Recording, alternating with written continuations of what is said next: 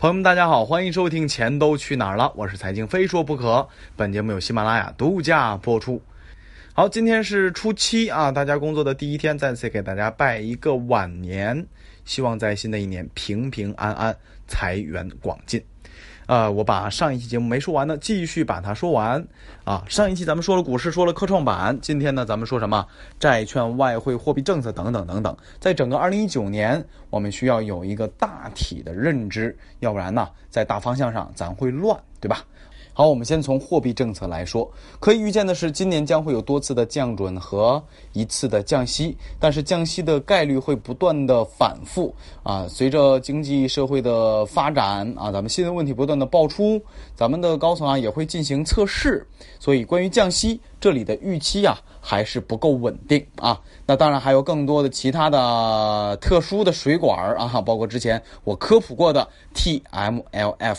啊，包括前两期节目刚说的 CBS 等等等等，这些都是放水的新工具。这些新工具可以预期的是，在未来的一年，也就是今年，会在原有的新开设的基础上不断的加码。比如说 TMLF 第一期我看了一下，应该是两千多亿，后边你就看吧。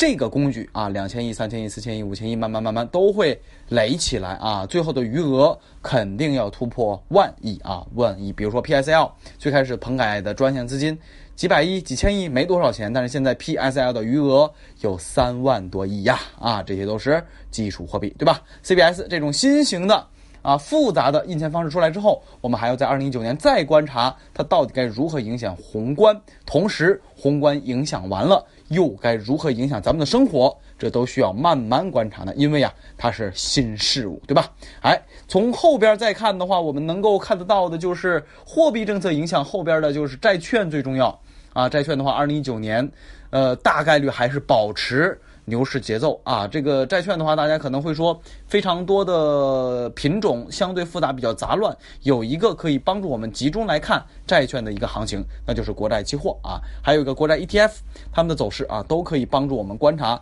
债券的走势和行情啊。当然，这是一个单一品种，只是具备着比较广泛性和标杆性啊，这个提醒大家一下。这里边的话，我们关于债券的关注，二零一九年将会加大力度啊。目前来看，在宏观经济周期里边，保有流动性啊，这个投资一下债券，这是主要的选择方向。但是上一期节目我说完股市之后啊，我倒觉得在咱们国内啊，如果从投资标的的选择来看的话，股市啊，流动性以及债券都是比较好的选择。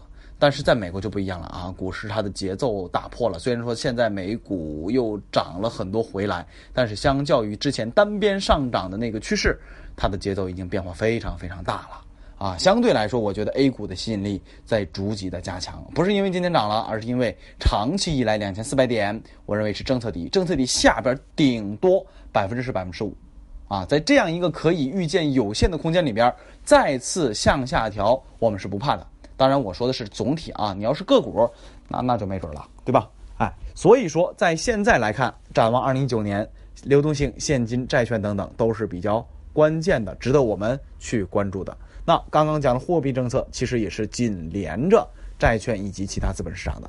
好啊，这里边提醒一句啊，信用债啊，说白了就是那些各种五花八门的企业债啊，这个要小心啊，这个经济不好啊，暴雷特别的多。债券领域的话，有兴趣的可以这个了解一下高等级债券业务的呃朋友啊，净值比较高的朋友了解一下啊。我记得这个门槛是五千万吧，啊五千万八千万一个亿啊，这个其实对于咱们的呃普通人投资门槛还是有点高的啊。好，接下来我们继续来说外汇啊，这个是比较关键的啊，这个最近波动比较大，比如说七块边上一直啪啪啪往下升值，升完之后今天又来到六块八了。啊，它的波动为什么会如此的剧烈，并且在相较于快突破期的时候，它又掉下来了？这里就一句话，这是什么？这是中美谈判的结果。首先，第一点，汇率在此时升值贬值，我们都面临着压力，因为汇率它是双刃剑，永远记着它是双刃剑啊，在温和的贬值和升值当中，它是双刃剑，在过度的暴贬，它。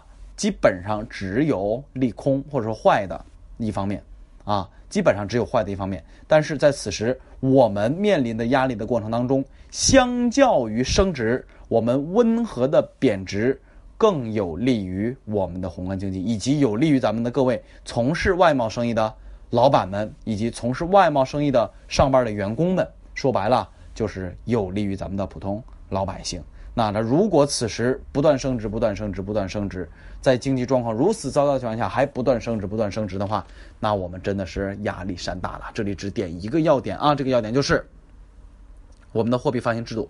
我们此时必须要通过放水来延缓我们经济硬着陆。说白了就是明斯基时刻啊。那我们货币发行制其中一个关键性的基础货币的发行是赚一块美金发对应的一块美金的人民币。对吧？那货币不断升值，我们的出口压力大呀。我们人美金怎么赚呢？一个是外国投资人把美金给我们，然后换人民币来我们投资；一个是咱们老百姓或者咱们的双手勤奋的创造财富，卖东西给老外，然后赚到老外的美金。基本上是这两种方式，啊，最重要的两种方式。而今天又在啊，大家也看新闻了啊，咱们我兔跟鹰酱又在谈判。对吧？这个谈判必然是给我们压力啊，减少我们的逆差呀，对吧？所以说，此时如果从汇率角度来看啊，从宏观角度来看汇率的话，啊，温和的贬值一定好于温和的升值啊。好，这是汇率。接下来我们继续来看一看别的啊。这个今天是一个展望，可能会讲的稍微粗一点儿未来会慢慢给大家延展开来，细细讲来啊。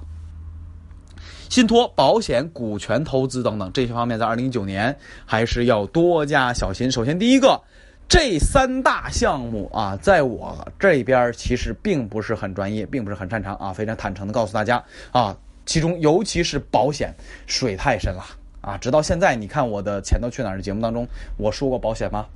没有说过保险，原因很简单，保险的水实在太深了啊。信托我还偶尔讲一讲的，对不对？啊，保险这个钱的去向。没有公开的、令人信服的东西，能够给大家抠明白，啊，就比如说这个安邦啊，这个这块了，这安邦是一个敏感话题 啊。比如说这个呃姚振华吧，啊姚振华拿着万能险去收购万科，为什么大家挺老姚？因为炒股嘛，股民嘛，你把这个万科股价炒上去，股民当然支持老姚了，对吧？哎，但如果从咱们的客观理智的角度来讲，姚振华的做法就是要一定要被干死的。因为他用的是保险资金，保险资金国家是托底的，你拿着保险资金狂加杠杆去做高危动作，最终的结局是你要把锅甩给国家，啊，要甩给国家，而这些钱又是谁的？是普通保户的、普通投资者的。说白了啊，咱们再简单说一步，就好比我所有的粉丝把你的钱丢给我，我拿它一比十杠杆去炒股了，亏了是你们的。赚了，都是我闫飞厉害，啊，你说这种事儿能让他干下去吗？不会，对吧？所以保险这个事儿是特别的水深，然后包括最近一段时间安邦啊，是吧？很多这个拿保险牌照的一些机构被干掉了啊，其实也是非常敏感的东西啊。后期的话，我慢慢在这个领域给大家开一开科普，然后极其专业的东西，我请专业人士帮大家讲，好吧？保险啊，这个是咱们后边再慢慢说。信托啊，信托的话，之前都跟大家重复过多次啊。比如说比较高的收益，七点七个点、八个点、十个点、十几个点都有。这些信托底层资产，基本上你都不要想了，它就是啊房地产。房地产此时你你不用我讲了吧？它什么状态？现贷又限购，它靠什么卖出去啊？只有极个别的非常优质的项目啊，开出来嗖嗖嗖就没，对吧？哎，所以说这种信托项目啊，大家还是要小心的。然后就是股权投资啊，股权投资的话，我接触过几个项目，然后呢，有一些创投机构，有一些好朋友啊，这个我也做过一些比较深入的研究，但是呢，实操还是不够。所以股权投资，我在喜马拉雅这一百期节目里面，更多的还是给大家提醒儿啊，不要被骗啊。主要来说，股权投资定性来说吧，成功率太低。咱们那些大佬，什么 IDG 啊、红杉资本啊，是吧？沈南鹏大家都听说过啊，太牛的大佬，国外的大佬，他们的成功成功率，我觉得应该不会高于百分之十。但是为什么他们成为老大，成为这个呃资本大鳄呢？因为但凡成功一个，他就能把剩下失败的九个全赚回来。这个大家要理解。那你作为一个普通人，你有那么大的资金去覆盖那么多项目吗？不会的。啊，作为投资人，如果假设吧，这么有这么一个风口，比如说这个直播风口，啊，直播风口起来之后，你的最优质的选择是什么？把所有的直搞直播的排个名，影响力、综合实力调研一遍，排个名，老大、老二、老三、老四、老五、老六、老七，把前十都投一遍，这是你最大的成功率啊！所以，作为咱们普通投资者而言，如果做股权投资这个事儿啊，风险太大了啊，太大了啊！二零一九年提个醒儿，股权投资风险太大了啊，尽可能的不要碰为妙。最后再说一说大宗商品啊，大宗商品呢，宏观面很不好，需求面太紧张了。中国需求疲软，全世界需求疲软啊，主要看几个这个数据啊，中国的工业指数数据、工业企业利润啊、PMI 啊，这个这个财新指数都行啊，日本的、韩国的、呃台湾的啊制造业指数都要看一看，这都是体现着需求，而需求直接就跟大宗商品连着，尤其是金属。铜啊，进这个大宗商品之王啊，这个是表现的非常淋漓尽致的。然后啊，农产品啊，这个钢铁、煤炭啊，这有地域性特点，就两回事了啊。咱们国内的情况是一个情况，国外的是一个情况，等等等，这就非常复杂了啊。反正咱们炒期货的朋友非常的少。杠杆太高又高危，所以呢，咱们节目当中很少说期货，但是在二零一九年展望过程当中，还是要提一下，对吧？最后一个落脚点说什么？说的是贵金属，尤其是黄金。黄金这儿我必须要说两句啊，呃，在我们的货币信用制度下，叫信用货币制度下，呃，钱就是咱们那张纸啊，才是一般等价物啊，国家给他了信用，黄金是没有给他信用的。我们只是认为你觉得黄金值钱，它是造筹首饰，它是呃贵金属等等等等，仅此而已，啊，仅此而已。所以，当信用货币时代来临的时候，黄金的货币属性你就可以把它放在一边不用管了，不具备，啊，因为什么？每年黄金，咱们随着科技的进步，每年黄金几千吨、几千吨的开采，那那我们现在货币问题这么严重，发行制度这么严重，我们开采黄金不就行了？以以黄金为金本位不就行了吗？或者说，我们把黄金卖了换美金不就行了吗？啊，咱们那么多黄金能够开采出来，对不对？这事儿办得出来吗？办不出来。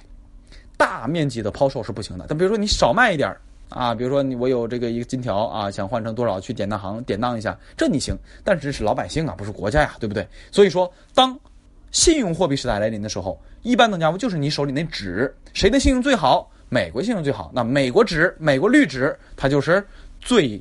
有信用的、最好的、最值钱的，对吧？哎，这个就是这样来的。而黄金呢，其实大家如果真要想做，股票账户里有个黄金 ETF，这个别当真，你当它是一个啊股票来炒。它的核心要素是什么？核心要素是地缘冲突啊，情绪要，跟炒游资、炒短线股票一样啊，情绪啊，比如说哪哪哪砰一下来来一个什么什么大地震啊，那么什么打仗了，政治什么什么风险呢，是吧？哎，这些东西都会情绪性影响带来一波行情。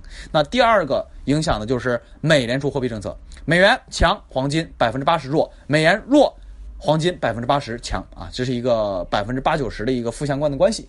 美联储为什么这一波黄金涨了？美联储加息次数放缓了，美联储变得鸽派了，但是这个是市场预期的问题。我说过，美联储缩表是不断加强的，啊，这就是市场预期的问题。市场只预期了加息的快和慢，没有关注缩表的问题。所以啊，黄金你是真是喜欢的话，那你就玩玩 ETF，就把它当一股票来炒，好吧？当然，黄金股是另一回事啊，黄金股是另一回事。总体来说的话啊，两期节目主要是讲了二零一九年几个投资品比较关键的东西，呃，粗略的给大家说了说啊，这个还是比较重要的。总体的总体，最后的总结啊，投资本来是高风险高回报，如果你不具备专业的素质，必然只剩下高风险啊，成败全靠运气。第二个，新的一年一定要珍惜财富，珍惜家人，珍惜你爱的和爱你的人。第三个，前路依然艰辛，但是充满希望。好，二零一九年的展望两期节目暂时就到这里。我也是正经的回复到这个正常轨道当中啊。知识星球微信文章、喜马拉雅都将会从今天开始，从本周开始恢复正常。感谢大家在二零一八年对我的支持。二零一九年，我将会继续给大家送上精彩的语音节目、文字节目和知识星球财经课堂。